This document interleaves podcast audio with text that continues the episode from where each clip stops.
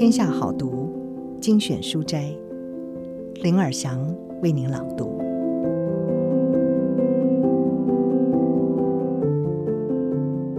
天下好读今天为您介绍的书本是《恐龙的启示》，作者是地质大师肯尼斯·拉科瓦拉。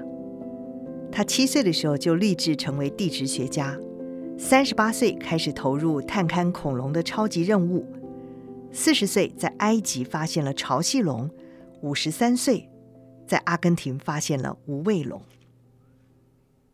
他是罗文大学地球与环境学院创办人暨院长，以及真与瑞克艾德蒙化石公园的创立者暨园长，曾出现在多部的纪录片当中。他在科学方面的发现，使他三度登上《发现》杂志年度百大科学故事。也是二零一四年《时代》杂志年度故事的主角。这本书透过四大主题：地质的故事、时间的本质、化石的意义，以及我们在生命之树的位置。作者拉科瓦拉带你一起踏上不可思议的旅程，用一本书告诉你恐龙全史，让你重新的领悟生命的意义。今天我们要朗读书斋的。内容是：为什么了解恐龙可以改变我们的未来？对于恐龙名誉的毁谤，不只有口语上的重伤，还形诸于文字。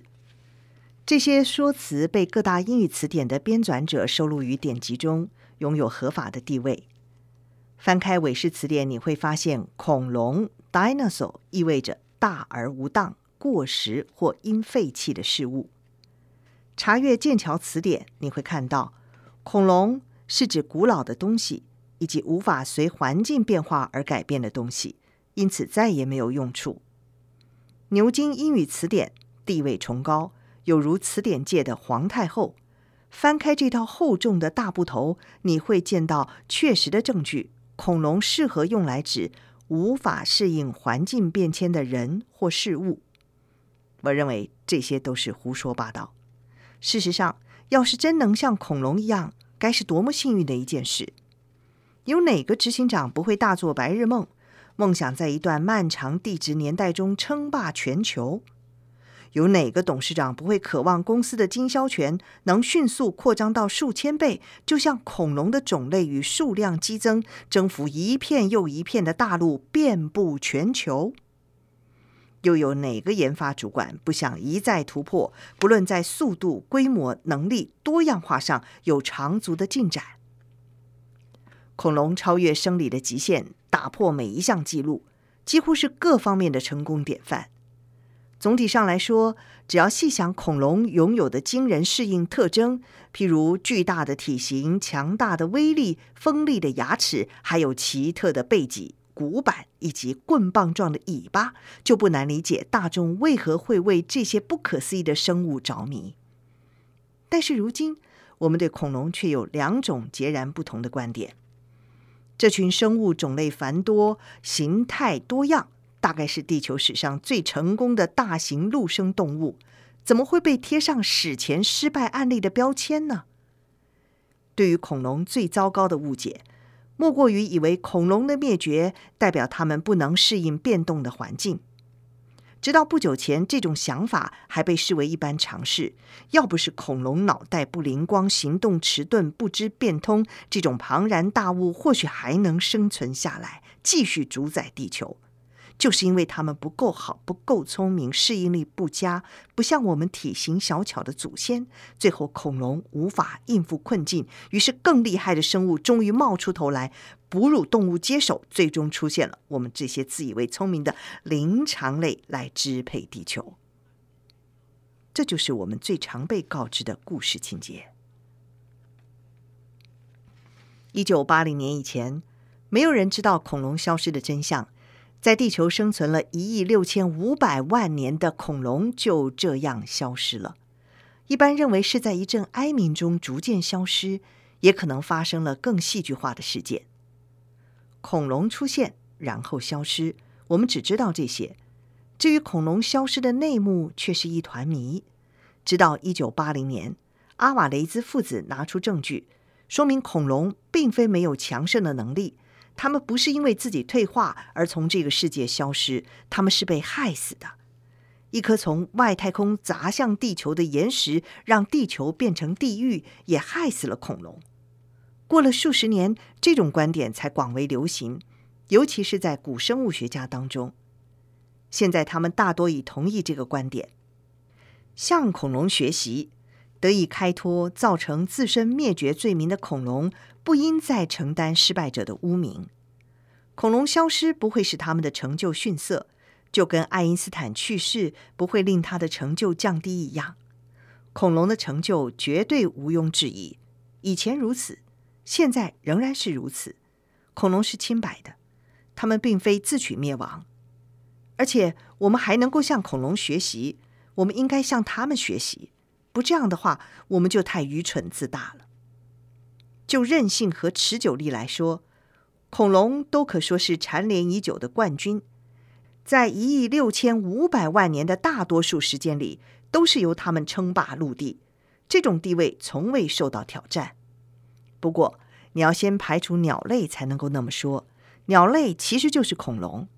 现在鸟类被称为鸟类恐龙，它们的存在期间相当惊人，跨越两亿三千一百万年，仍然没有结束，表现得很不错。恐龙既古老又现代，在你读到这里的时候，恐龙霸业的最新一章正被写下，遍及耀眼的南极冰层。穿过亚马逊流域的喧闹雨林，高踞喜马拉雅山脉的险峻峰顶，散布于撒哈拉沙漠的绿洲，以及其他无数地方，包括你家后院的喂鸟器，都能够见到恐龙展现出来的优异适应与悠久存续能力。就在生物学家努力研究、扩展对于现代鸟类恐龙的理解之际，越来越多古生物学家到世界各个遥远角落探险。发掘古代恐龙，而且脚步越来越快。从他们早在十九世纪初期到二十世纪中期的发现成果来看，确认出新恐龙物种是很稀有的事情，每年大约只能认出一种。但到了一九九零年，发现新物种的速度攀升到每年六种，到二零零六年，每年可以发现十五种。光是二零一六年就描述了三十一种新恐龙物种。我们每一年都发现，恐龙不止分布范围更广阔、更多样，也更不可思议，超出我们的想象。这些讯息就像埋在地下的珍宝，在大有可为的时刻来到我们面前。我们正迈向不确定环境将会如何变化的未来，了解过去从未如此重要。这些写在岩石里、埋在脚下的教训，具有深刻的意义，也是我们急迫需要的。恐龙不只是跨越深邃时间的迷人巨星，它们战胜无情的天择过程，而天择在物种变弱时就会给予致命的打击。恐龙是历经亿万次实验后的成果，这些实验遵循演化的苛刻规则而展开，因此我们能向恐龙学习的事情可多了。想要设计能在崎岖地形上移动重物的系统，恐龙能做到；想要了解最不费力且最有效率的冷却系统，蜥脚类恐龙是专家。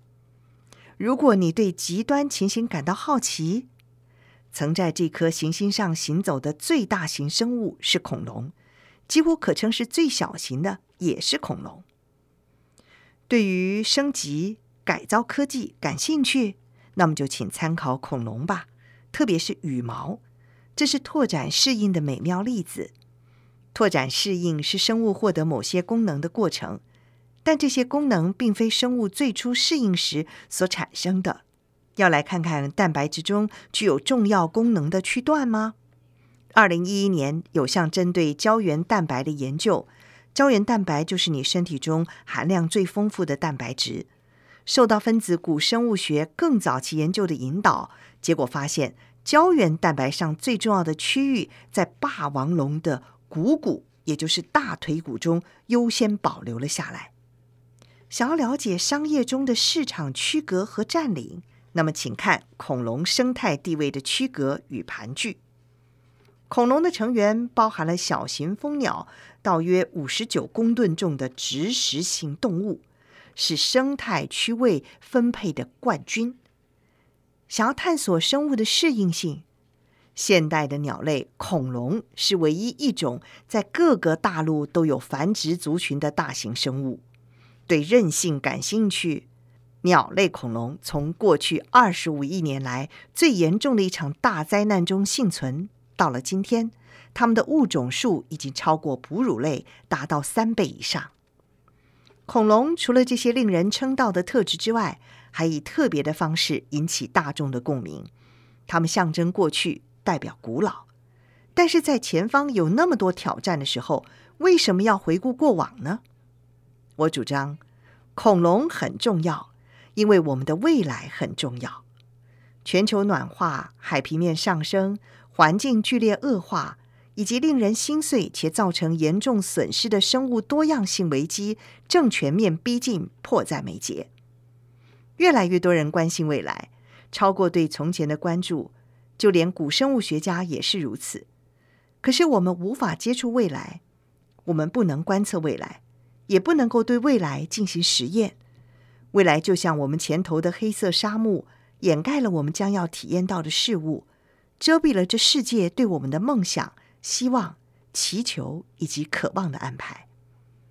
为什么要研究过去？因为答案就在那里。如果你关心人类同时面临的多重生存问题，那么看一看过去。不过，没有类比是完美的，古老的记录不会包含所有的答案。但要是我们选择忽略，风险将由我们自己承担。丘吉尔曾经说过。你能看到多远的过去，你就能看到多远的未来。以上好读，摘自《天下》杂志出版《恐龙的启示》。为什么了解恐龙可以改变我们的未来？